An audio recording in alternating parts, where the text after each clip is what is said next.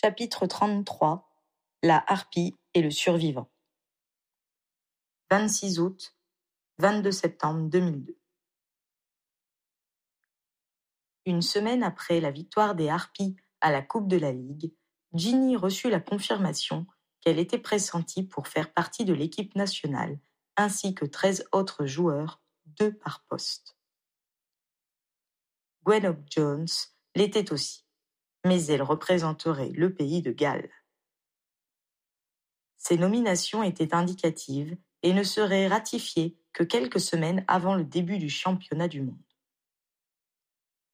Harry ne croisa pas une seule fois son amie durant les quinze jours qui suivirent, tant elle fut monopolisée par un tourbillon d'obligations sportives et de conférences de presse. Ironie du sort, Harry en fut réduit durant cette période à suivre la vie de Jenny par l'intermédiaire des journaux.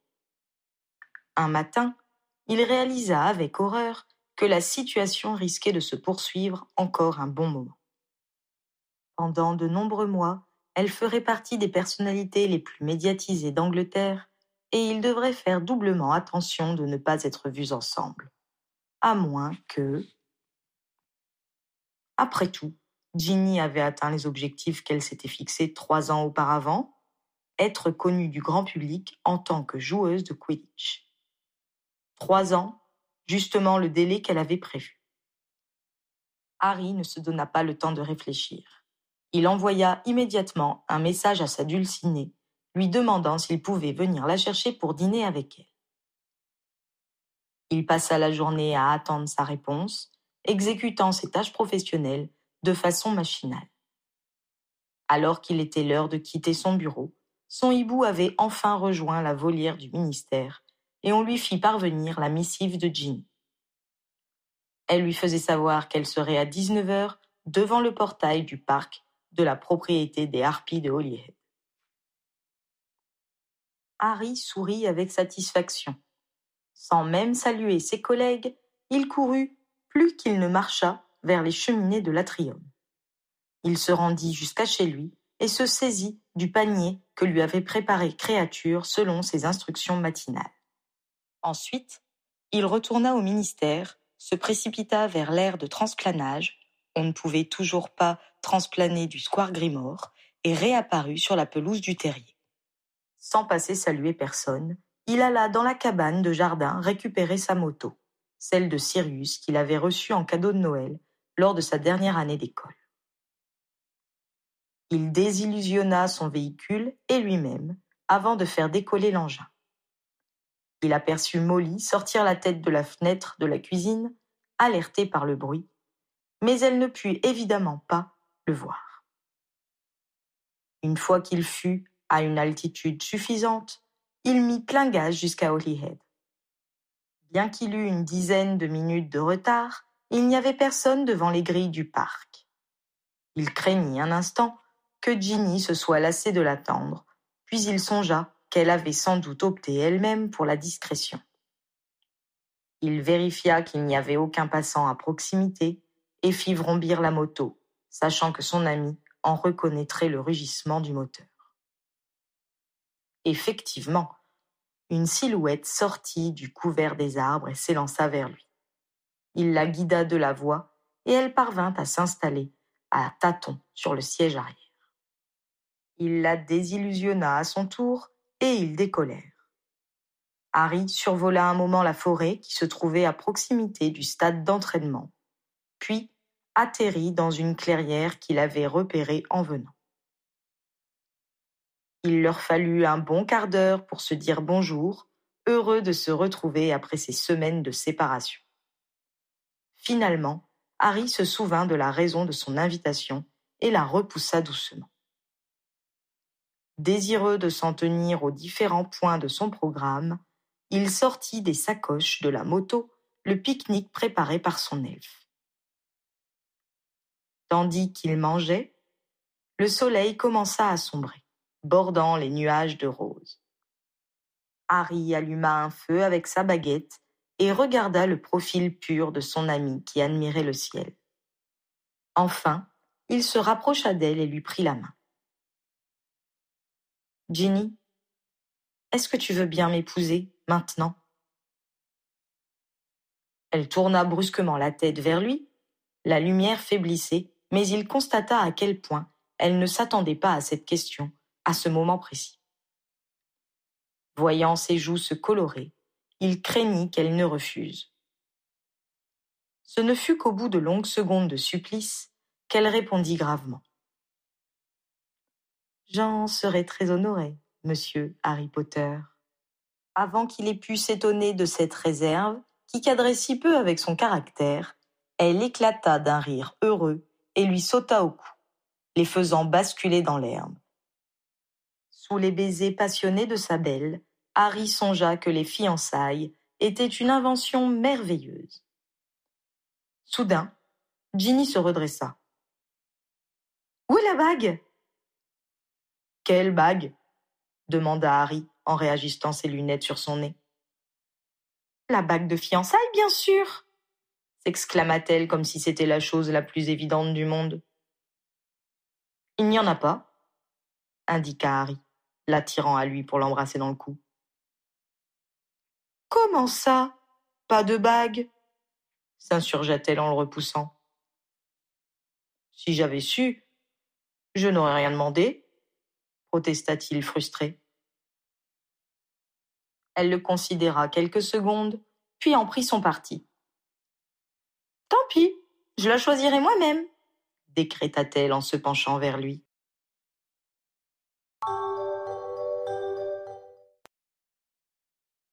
Le lendemain, au QG, Harry consulta la liste détaillée des commerçants à laquelle les aurores avaient accès pour faciliter les enquêtes. Owen, qui faisait également une recherche, s'étonna. Tu dois aller chez un bijoutier? Hmm. Il y a du mariage dans l'air, devina Owen. Félicitations, mon vieux. Merci.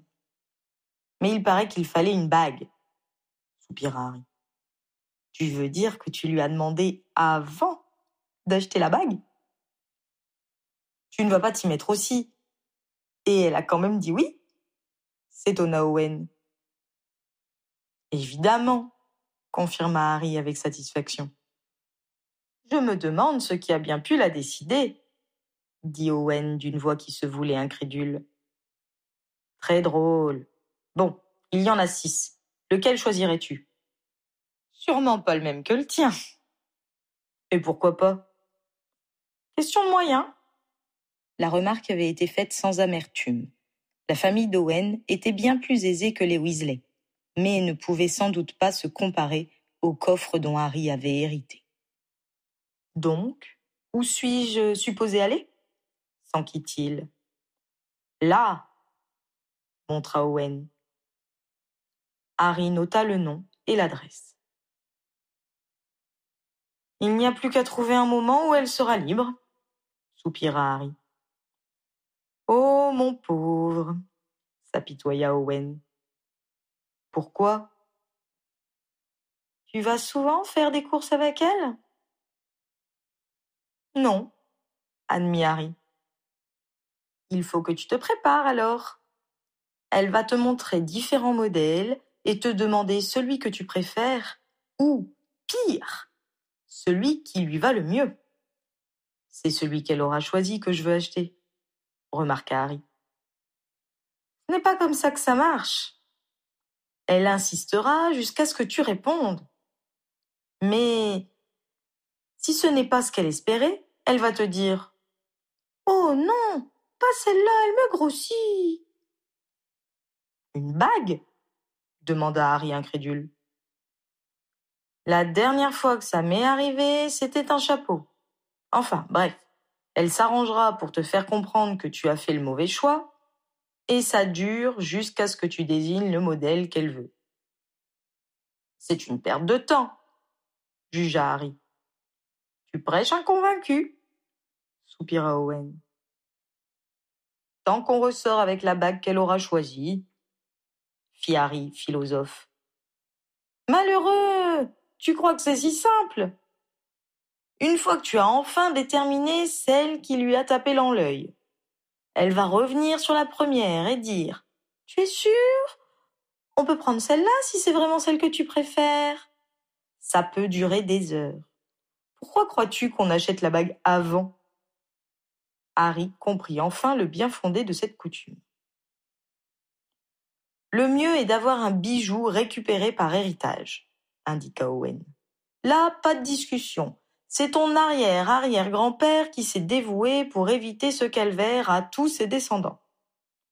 C'est ce qu'on appelle avoir l'esprit de famille, conclut-il en repartant avec la référence qu'il était venu chercher.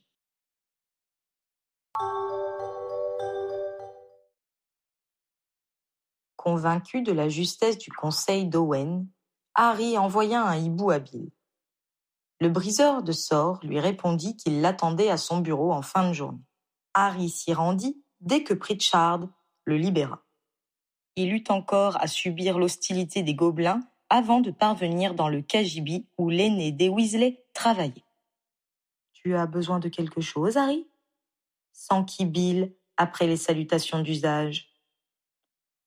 Un inventaire a-t-il été fait du contenu de mon coffre Oui, je l'ai fait faire quand tu as demandé qu'on fasse celui des Blacks pour le donner à Teddy.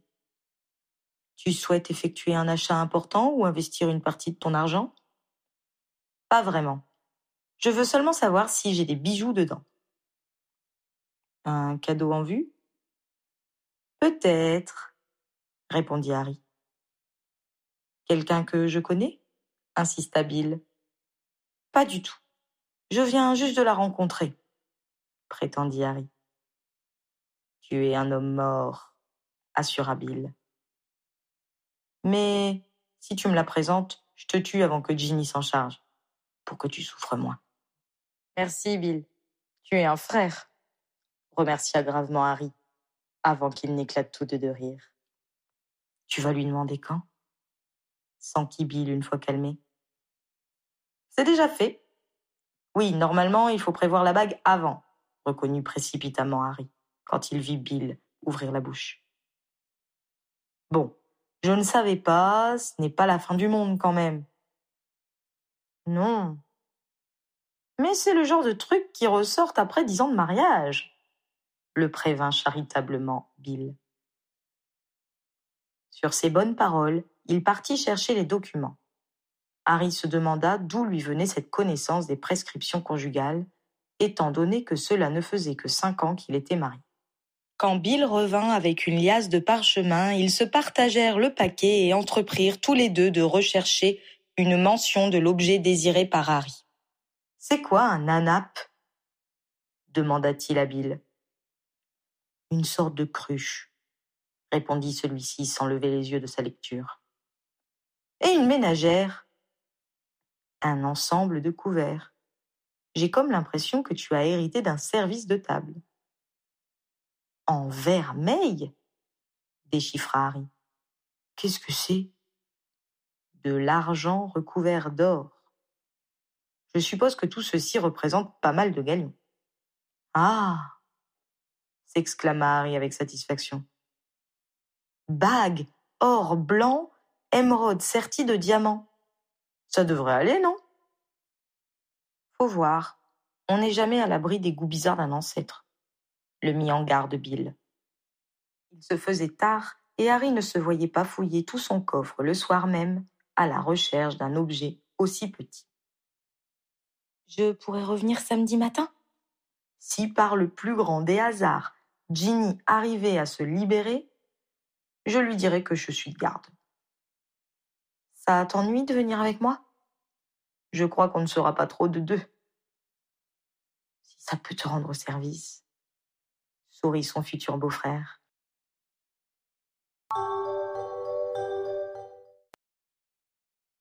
Ce ne fut pas une mince affaire. Outre les milliers de galions qui s'égaillaient dans tous les coins, il y avait de nombreux coffres et des objets pendus au mur. En contemplant les épées, poignards et boucliers, Harry se dit que le passé de la famille Potter avait été plus guerrier qu'il ne l'avait jusque-là soupçonné. Lui et Bill durent utiliser leurs baguettes pour se frayer un chemin parmi les pièces d'or. les premiers coffres qu'ils atteignirent contenaient la fameuse vaisselle en vermeil. Harry trouva les plats, couverts et aiguières plutôt jolis, mais un peu ostentatoires. Non, mais tu t'imagines manger là-dedans? Demanda-t-il à Bill. C'est pour les grandes occasions, lui expliqua celui-ci. Les mariages, par exemple. Ça peut servir, effectivement, convint Harry.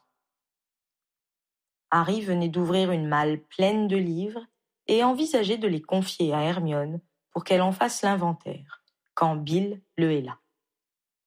Je pense que tu devrais venir voir ça, Harry. Surpris par le ton employé, le jeune homme obtempéra. Il mit quelque temps à identifier les divers objets que Bill lui présentait des lettres, des livres de comptes, des albums de photos. C'étaient les archives de sa famille. Par Merlin, murmura-t-il en contemplant les dénommés Flimont et Euphemia Potter le saluer de leurs clichés jaunis. Il ferma les yeux pour endiguer la vague d'émotions qui le submergeait. Sa famille. Il pourrait désormais mettre un visage, des mots, une histoire sur ceux qui étaient venus avant lui. Il eut une pensée pour les Gaunt, pour qui l'origine de leur lignée primait sur tout le reste. Harry était trop ancré dans le présent et l'avenir pour partager leur obsession pour le passé. Mais il comprenait mieux qu'à 16 ans l'importance qu'ils attachaient à leur ancêtre. Il referma le coffre, désirant prendre son temps pour découvrir ses trésors. Je pense que j'ai trouvé ce qu'on cherchait, indiqua Bill, qui s'était discrètement éloigné. Ainsi qu'il l'avait déjà constaté sur l'inventaire, les poteurs avaient acquis un certain nombre de bijoux. Ils étaient soigneusement rangés dans une cassette aux multiples compartiments amovibles. Harry en fit coulisser plusieurs avant de tomber sur la bague dont il avait lu la description. Sur l'anneau, les pierres étaient disposées de façon à former une fleur, l'émeraude se trouvant au cœur de ses pétales de diamant. Elle n'est pas mal, remarqua Harry en l'élevant pour mieux la contempler. Pas mal s'exclama Bill, les yeux rivés sur le bijou. C'est une pièce inestimable. Ginny va s'évanouir de joie en la voyant. Harry songea que tout compte fait, il avait bien fait de ne pas prévoir de bague le soir de sa demande. Une Ginny, en pleine possession de ses moyens, lui avait paru bien préférable à une Ginny pâmée d'admiration.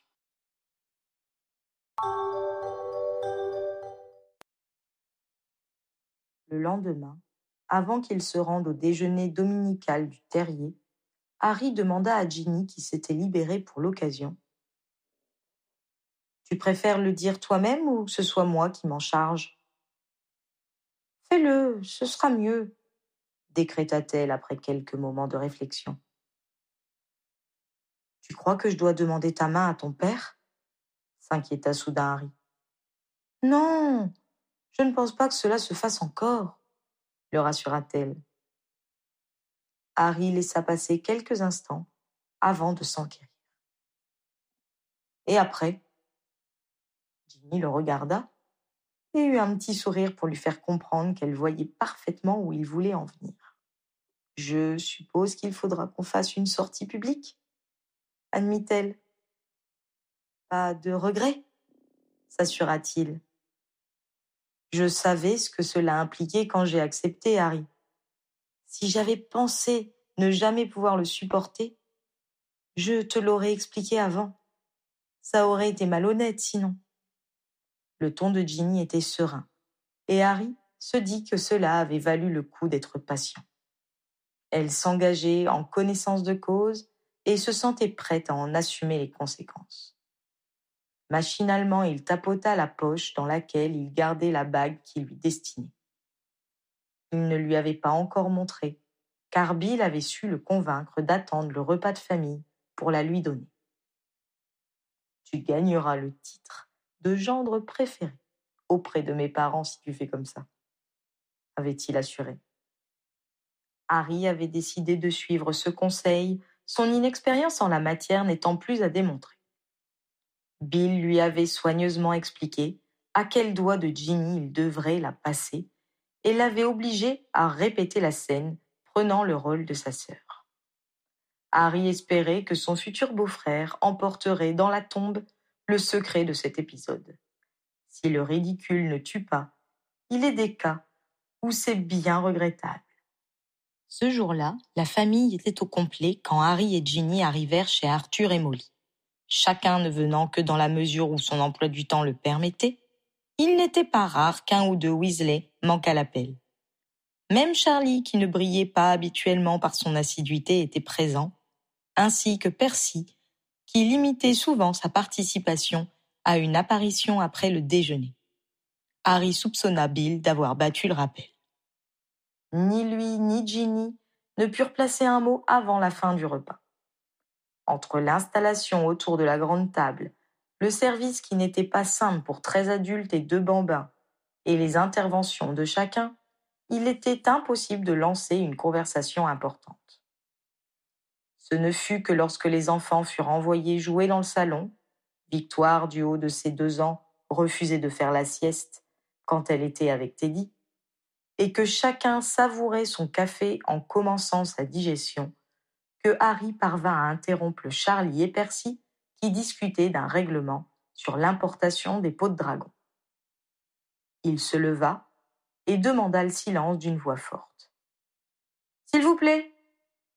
Il attendit quelques secondes que le bruit des conversations retombe. Ginny et moi avons décidé de nous marier, annonça-t-il. Le cri du cœur de Molly, déclenchant un fou rire général.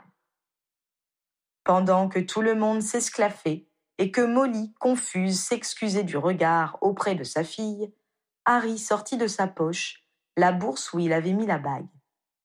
Bill, qui suivait ses gestes d'un air complice, tapota son verre avec son couteau pour inciter l'assistance à reporter son attention sur Harry. Ce dernier prit la main gauche de Ginny et indiqua. J'ai retrouvé les bijoux qui me viennent de ma famille. Cette bague est pour toi, Ginny. Il lui glissa le brillant à l'annulaire. Sa fiancée lui adressa un sourire ravi, puis après avoir regardé de plus près son présent, ses yeux s'écarquillèrent et elle s'exclama. Oh, Harry! Elle est trop belle! Je ne peux pas la porter! Pour prendre sa famille à témoin, elle tendit la main dans leur direction. Alors que tous se penchaient pour s'en rendre compte par eux-mêmes, Harry se dit qu'il avait vraiment bien fait de dissocier sa demande et la formalité de la bague. Puis, il se sentit mal à l'aise du fait de l'atmosphère spéciale qui régnait dans la pièce. Il lui fallut deux secondes pour analyser ce qui n'allait pas. Le silence fait extraordinaire, plus personne ne parlait. C'était très rare chez les Weasley. Tous contemplaient avec émerveillement les pierres qui brillaient sur la peau hâlée de Ginny. Finalement, Arthur, qui faisait face à sa fille, prit la main de celle-ci dans la sienne et tendit l'autre en direction de Harry. Instinctivement, le jeune homme la saisit. Lié aux deux fiancés, le père de famille dit avec un grand sourire. Permettez-moi d'être le premier à vous souhaiter beaucoup de bonheur. Cela mit fin à la réserve de chacun. Harry passa les minutes suivantes à recevoir les compliments de l'assistance.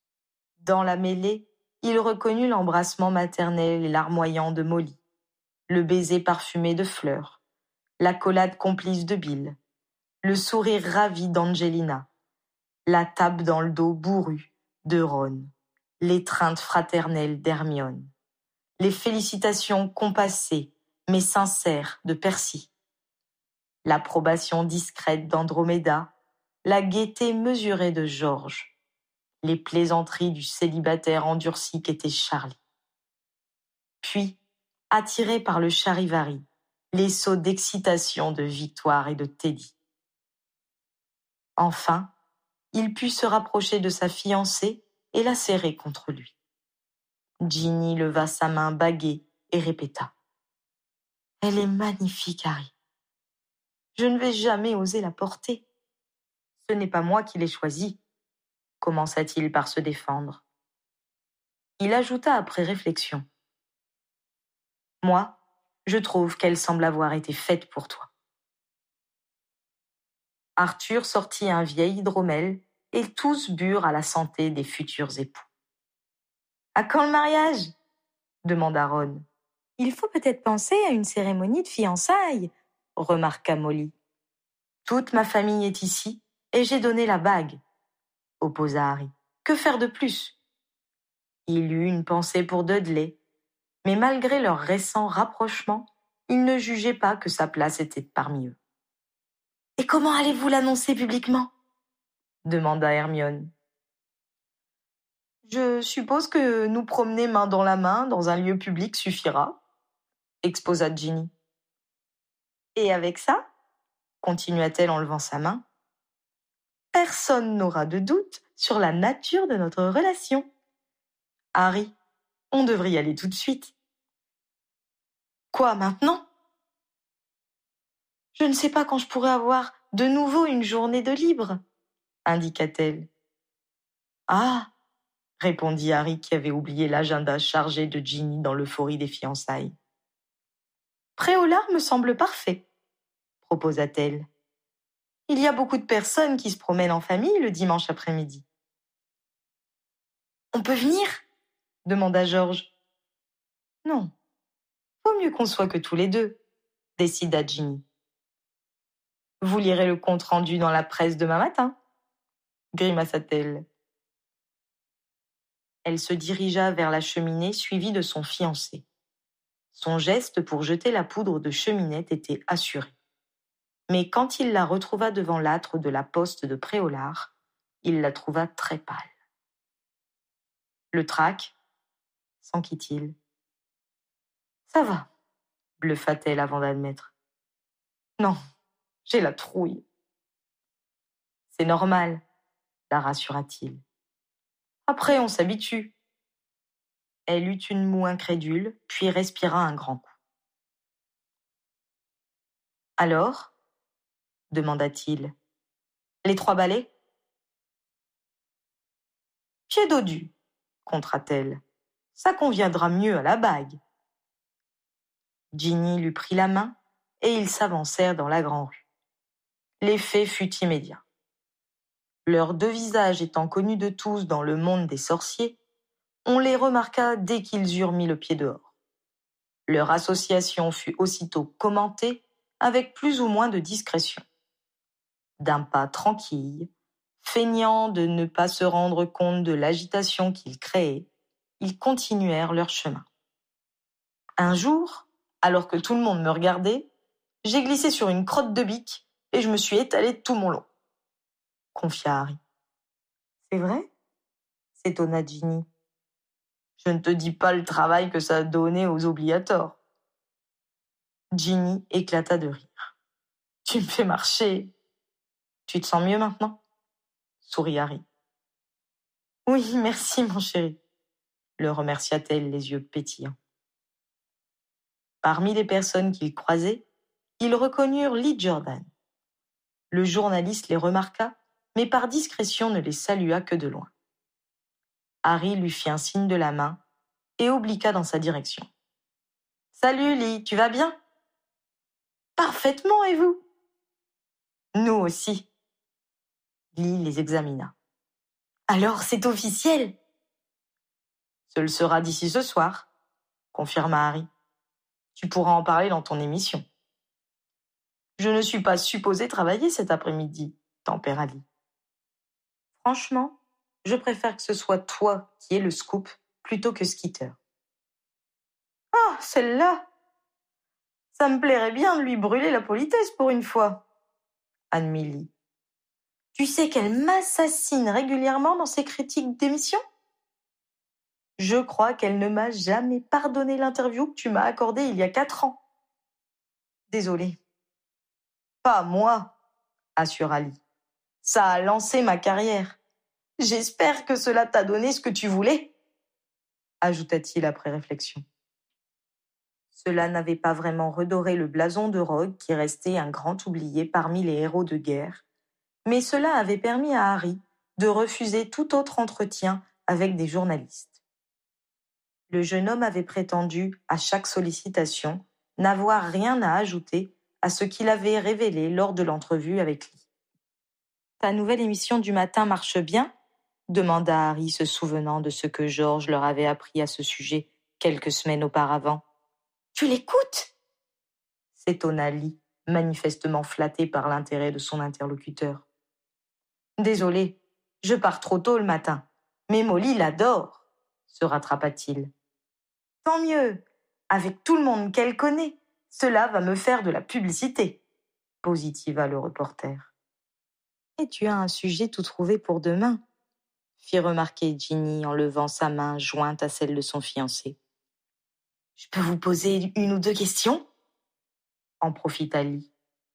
Si tu veux, sourit Harry, amusé par la situation. Comment vous êtes-vous rencontrés? Version officielle ou officieuse? Plaisanta Harry.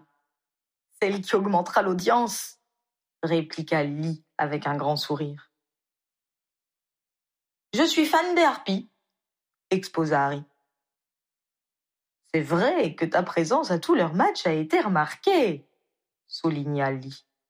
Était-ce l'amour du sport ou celle de la poursuiveuse vedette de l'équipe qui t'attire le plus? Les deux, soutint Harry. Le bonheur parfait, quoi. Les langues vont forcément se délier à propos de votre idylle à Poudlard, les prévint Lee avec réalisme.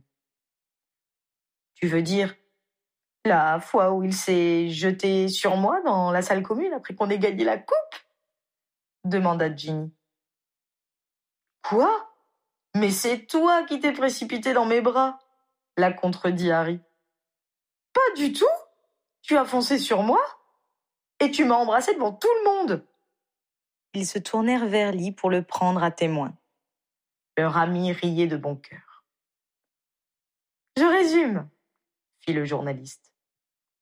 Coup de foudre à Poudlard après une victoire commune au Quidditch. Passion pour ce sport qui continue de vous réunir. Ginny est venue à Poudlard aussi, rappela Harry, d'une voix plus sérieuse qui rendait inutile de préciser à quel événement particulier il pensait. J'en parlerai, le rassura Lee, devenu grave par cette allusion. Une dernière question? Ginny, vas-tu continuer à jouer pour les Harpies et préparer le championnat du monde? Évidemment répondirent en même temps Harry et Ginny. Je ne vous retiens pas plus longtemps, dit Lee. Félicitations et bonne chance à vous deux. Merci, Lee. Harry et Ginny prirent congé et poursuivirent leur route. Ils parvinrent sans encombre à leur destination. Ils y firent une entrée remarquée et passèrent leur commande. C'est mignon ici, non? dit Ginny. Il paraît, admit Harry. Je ne suis pas un spécialiste en salon de thé pour amoureux. Autour d'eux, les couples parlaient bas en leur jetant des regards en coin. La première fois que je suis venue ici, se souvint Harry, je trouvais très embarrassant de voir les gens en train de s'embrasser dans un lieu public. Harry, tu n'es pas supposé me raconter ce que tu as fait avec les autres filles, lui signala Ginny. Ce que je voulais dire, c'est que j'ai totalement changé d'état d'esprit. Là, j'ai très envie de t'embrasser. Tu vas oser? demanda Ginny avec curiosité. Peut-être pas pour notre première sortie, admit-il. Mais je peux faire ça. Il avança son bras à travers la table pour lui prendre la main et la porter à ses lèvres. En se remémorant ses manœuvres infructueuses pour poser sa main sur celle de Cho, il se dit qu'il était bien plus agréable d'être amoureux à vingt-deux ans qu'à quinze. Ce fut Madame Piédodu en personne qui leur apporta leur commande. Elle leur adressa ses félicitations, les yeux rivés vers la bague de Ginny, qui étincelait de mille feux sous le soleil qui entrait par les larges baies. Ensuite, elle refusa catégoriquement que Harry règle leur consommation. C'est un honneur pour moi de recevoir le survivant et sa fiancée, assura-t-elle. Harry la remercia sans insister. Cette situation lui était familière et l'expérience lui avait appris qu'il valait mieux accepter ses cadeaux s'il ne voulait pas blesser ses interlocuteurs. Pour éviter d'abuser de la générosité de ses concitoyens, il se sentait obligé d'effectuer la plupart de ses achats par correspondance sous le nom de Ron Weasley ou de se métamorphoser avant de faire ses courses. Rassure-moi, lui chuchota Ginny quand leur hôtesse s'éloigna. Tu ne t'es pas fait offrir la bague par le bijoutier, hein? Bien sûr que non. Je l'ai trouvée dans mon coffre, répondit Harry un peu vexé. Ginny lui adressa un clin d'œil pour signaler qu'elle plaisantait, puis demanda d'un air rêveur. Tu crois que ta mère l'a portée? Je ne sais pas. Mais j'ai retrouvé toutes les archives de ma famille aussi. J'y trouverai peut-être la réponse. Ginny lui lança un regard empli de compassion, regrettant visiblement d'avoir posé la question. Harry, oublie les autres et embrasse-moi, suggéra-t-elle. Harry se pencha et obéit.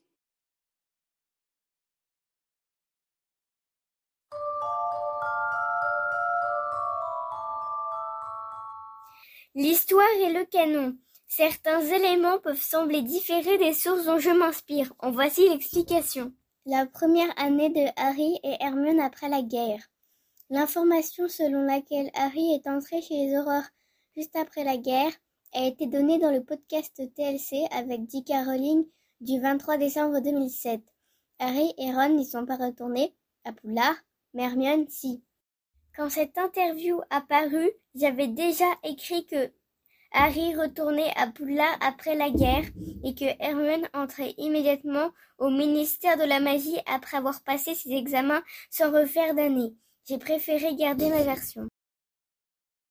Le travail des Ron. Rowling s'est un peu contredite à son sujet. Chat, 30 juillet 2007. Ron a rejoint George chez Weasley, farce pour sorciers facétieux, ils ont gagné beaucoup d'argent. Podcast TLC, 23 décembre 2007. Ron, qui était, qui n'était pas très bon à l'école, aurait pu vouloir y retourner juste pour faire le mariole pendant un an, faire une pause. Mais il va au département des aurores, on a besoin de lui. Elle a plus tard redonné une cohérence à cette apparente contradiction. Après la bataille, Weasley, dont la célèbre chevelure rousse semble se clairsemer un peu, est immédiatement entré au ministère de la magie tout comme Potter. Mais il a quitté son poste au bout de deux petites années pour aller co-gérer le magasin des Weasley appelé Farce pour sorciers facétieux qui vend des farces à trappe et qui connaît un franc succès. Pottermore est skitter à la Coupe du Monde de Quidditch 2014.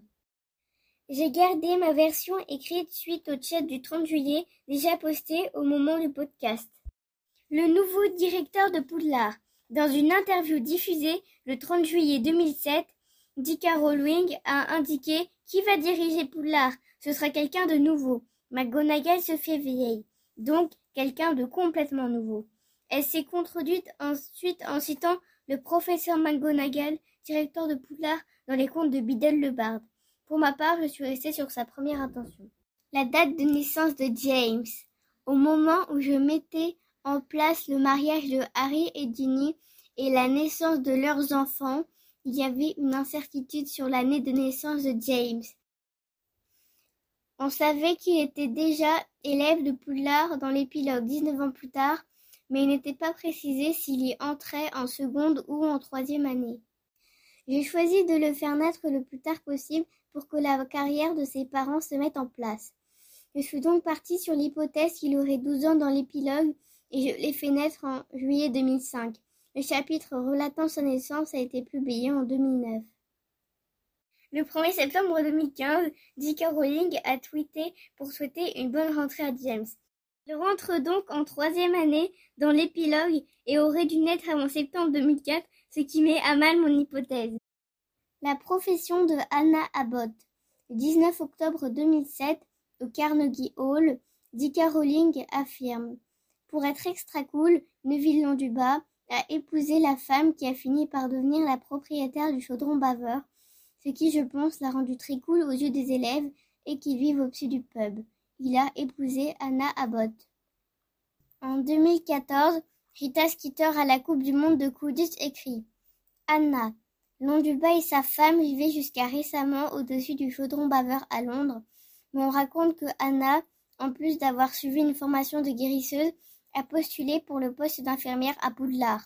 Là encore, je suis restée sur la première information.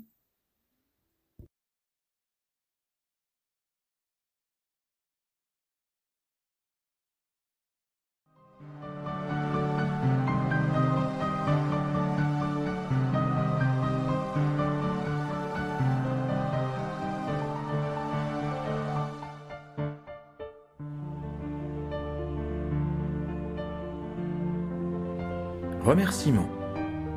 Je dois énormément aux relecteurs qui sont intervenus sur cette série au long de sa publication ou qui se sont dévoués pour la présente édition. Ils ont efficacement participé à l'élaboration du texte. Pour la publication sous forme de livre, j'ai été conseillé et accompagné par Morgwen et Artemisia. Watou a proposé ses illustrations pour les couvertures. Grand merci également à mes nombreux lecteurs en ligne qui ont rendu cette aventure riche en échanges et en rencontres. Leur présence ont donné un sens à ce long moment d'écriture et leur présence a été salutaire. Certaines de leurs idées ont pu être exploitées dans cette histoire. Je leur suis particulièrement reconnaissante pour leur patience. Ceux qui ont découvert cette histoire dès le début ont dû attendre dix ans pour en lire l'épilogue. Les retrouver après des mois d'interruption a toujours été un immense plaisir pour moi.